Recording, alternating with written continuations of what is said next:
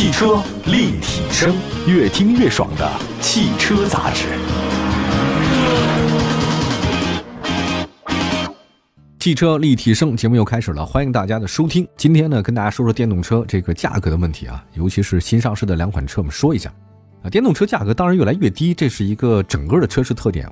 那么在年初呢，特斯拉降价以后，很多的车企呢被迫是跟进了。我记得当年好像还有一些说什么年初一些新能源车型我要涨价啊，在特斯拉突然的降价之后呢，他们都啪啪打脸。那么在新车方面的话呢，有些车型是为了抢占市场份额，直接呢它就不是降价了，它就以比较这个实在的价格呢进行入市。我们今天呢就说两款啊，这个属于这个标准的全新的车型。别克 E 五和蓝图追光，当然这两款车大家可能别克比较熟啊，但燃油车熟。至于蓝图追光的话呢，可能就是大家不太熟悉的品牌了啊。那先说一个别克 E 五吧。上汽通用曾经是咱们国内算是销量排行前列的车企，但是最近这几年它的销量出现了明显的下滑，它的走势啊就跟那长城差不多。二零二一年，上汽通用零售销量多少呢？是一百二十七万七千两百六十一辆。相比二零二零年的一百四十万六千六百零六辆，下跌了将近百分之九点二啊，基本上是一个跌停板。那么在二零二二年呢，它这个年销售量啊又下滑到一百零三万六千八百五十一辆，同比又下跌百分之十八点八。您说就两年过去，一年降十几万、十几万的，这个确实可怕。那今年前三个月，上汽通用总零售销量是十七万三千零六十三辆，继续同比下跌百分之三十四点二。再这么降下去的话，这个一年能卖个一百万辆车，它都难了。这可是上汽通用啊，那曾经的这个算是辉煌的老大啊。呃，主要是现在因为新能源实在太受宠了，你主打燃油车的话，这个好像不太好卖啊。那么现在这个新能源车非常受宠，那很多国人印象当中比较费油的美系车啊，确实面临非常大的压力。那事实上，其实上汽通用他们进入新能源市场还是比较早的，但是好像并没有收割一波哈，它那个热潮里面它没获利。来看一下吧，这个现在有销售压力了啊。上汽通用呢怎么选择呢？它选的是以价换量，以价换量是没有含金量的，但是呢短时间内能够提升销量。前一段时间那个东风雪铁龙大家就看到了啊，那是个好办法。四月十三号，别克 E 五正式上市啊，价格多少呢？二十万八千九到了二十七万八千九。这作为一款基于奥特能纯电平台打造的中大型 SUV 啊，它的价格呢才二十多万，它是中大型 SUV。它跟很多品牌的纯电紧凑 SUV 价格是一样的。我们再来看续航，别克 E 五入门级的车型是五百四十五公里，达到了及格水平。那么跟别克 E 五定价接近的上汽大众 ID 六起步价是二十五万九，你看这个价格是不是比它贵呢？那除了 E 五以外呢，上汽通用还官方表示，别克第二款的奥特能车型呢，将在今年年中上市，二零二五年推出五款这个平台的车型。啊，刚才说的一价格二十万出头到二十七万之间。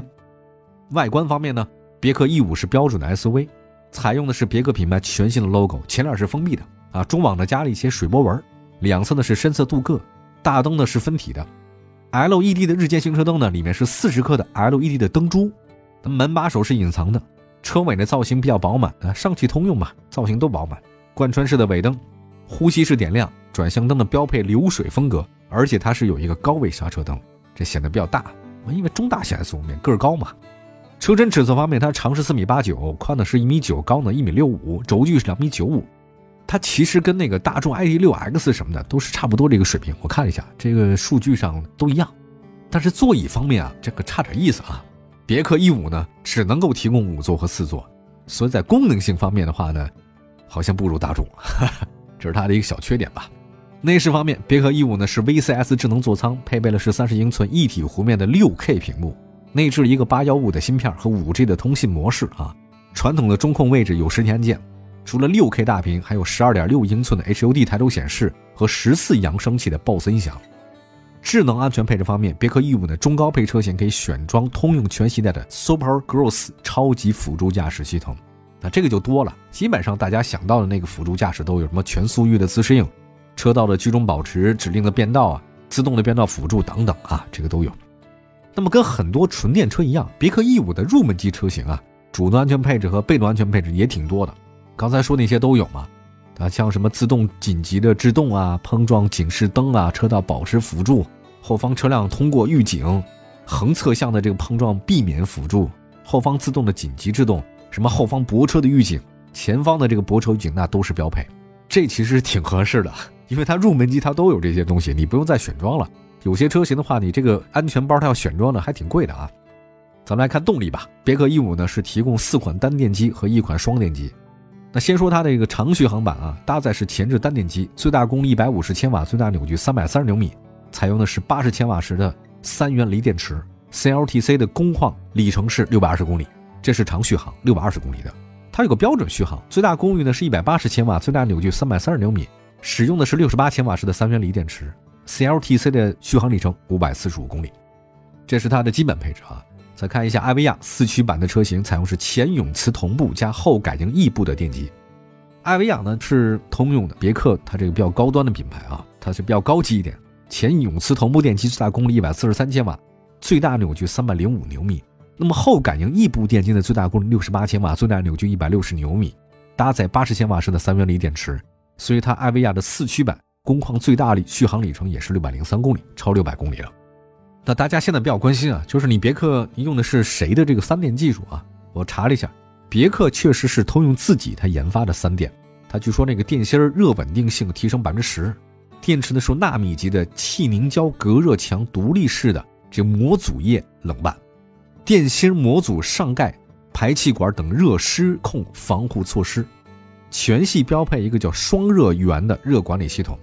那么在底盘结构方面的话呢，别克 E 五呢是前麦弗逊独立后五连杆独立悬架，制动系统是四轮盘式制动。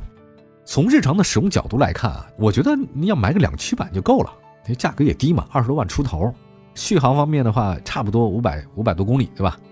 你要注意一下它价格，因为在配置相同情况之下，长续航版和标准续航版价格相差一万四，长续航版多了七十五公里，但是动力上的话好像弱了一点。那么另外一方面啊，在续航相同的情况之下，你买高配的比低配的贵一万七。我们查了一下，多了哪些配置呢？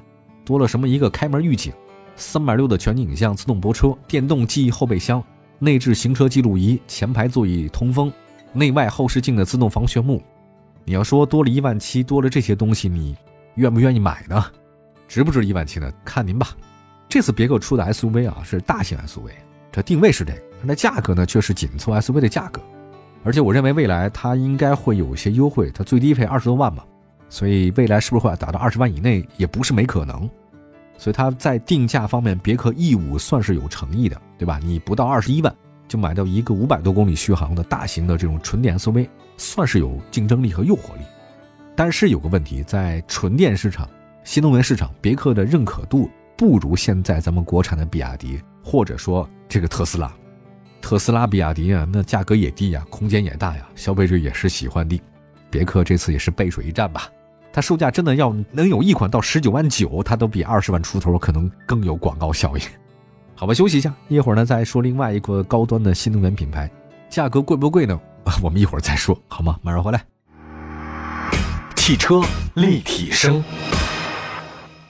汽车立体声，欢迎大家的继续收听。今天呢，在节目当中跟大家说说最近出的几款新能源的车型啊。第一个呢是别克的 E 五，算是一个比较诚意的作品吧，价格不是特别贵哈。如果它的品牌来讲的话，和它的这个性价比来讲，算是高了。看看大家买不买账嘛。接下来说另外一个比较大家不熟的品牌，叫蓝图追光。蓝图是谁呀？它是东风旗下的高端新能源品牌。蓝呢是上山下风啊，那个蓝。那这次上海车展呢？蓝图旗下首款轿车蓝图追光正式上市，一共只有三款车型，它价格呢不算特便宜，三十二万两千九到四十三万两千九。那定位呢它比较高啊，定位是中大型电动轿车。据说呢它的官方介绍呢是基于 ESA 加 SOA 智能仿生体架构打造。那产品定位来看，主要对标车型是谁呢？蔚来 ET7、智己 L7。你本来蔚来的那个就贵啊，它对标的贵哈。我看一下价格，它对标的主要就是这个数啊。蔚来 ET7 多少呢？四十五万八。智己 L7 呢？四驱三十六万八千八。所以说这个追光在价格方面啊，比这俩都低那么一点可是这也尴尬，你是比他俩低了，怎么比比亚迪汉 EV 高了？所以你看啊，我查了一下，汉 EV 四驱版顶配才二十九万九千八，对吧？我为什么不买比亚迪呢？所以它这个定价我觉得是有问题的。看一下外观设计方面，蓝图追光呢是蓝图品牌叫天地鲲鹏的设计。前格栅和两侧大灯组呢连接成贯穿式，前包围是运动化，两侧是獠牙式的造型，车身的侧面是轿跑啊，前后翼子板呢微宽啊，但这个车很漂亮啊，我就必须得承认啊，设计不错。车门的下方是阶梯式的线条，门把手是新能源隐藏的，配合了一个低风阻轮圈，整车的风阻系数是零点二二五 CD。车尾呢是贯穿式的 LED 尾灯，配备了可自动升降的电动扰流板。那么高速行驶情况之下，它能产生四十公斤的下压，所以你车不会摆，这个很关键啊。全车搭载三十一个高性能传感器，十二个摄像头，五个毫米波雷达，十二个超声波雷达和两个高精度定位单元。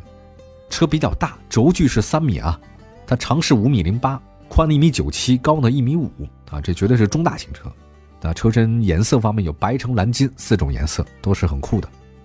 内饰方面，蓝图追光配了三块十二点三英寸的这个连屏，有很多 A P P，有什么手势控制啊、语音系统啊、人脸识别、声音识别，它都有。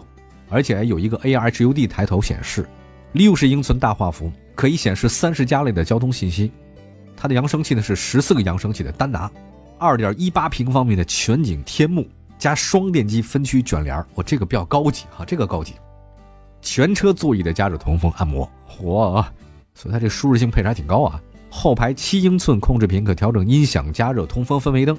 那么驾驶辅助方面搭载的是高通八幺五芯片，配备蓝图最新的自研高速自主领航驾驶系统，远程挪车、泊车记忆它都有。在动力方面的话呢，蓝图追光配备的是双电机四驱，前电机最大功率呢是一百六十千瓦，后电机最大功率两百一十五千瓦，系统总功率呢是三百七十五千瓦，最大扭矩七百三十牛米，零百加速时间三点八秒，制动距离呢是三十三点八三米。动力电池提供的一百零九千瓦时的电池，还有一个八十六千瓦时的半固态，那对应 CLTC 续航里程，一个是七百三十公里，一个是五百八十公里，都是不错的啊！啊，支持一个超快充，十分钟可以补能两百三十公里。那么在底盘结构方面，蓝图追光是前双叉臂后五连杆独立悬架，中配高配还有 CDC 的电磁悬架，啊，这个就厉害了啊！它这可以根据纵向的加速度啊，车辆转向，它直接的对减震器阻尼分配。所以你不用你管啊，这舒适性很强，这个车哈。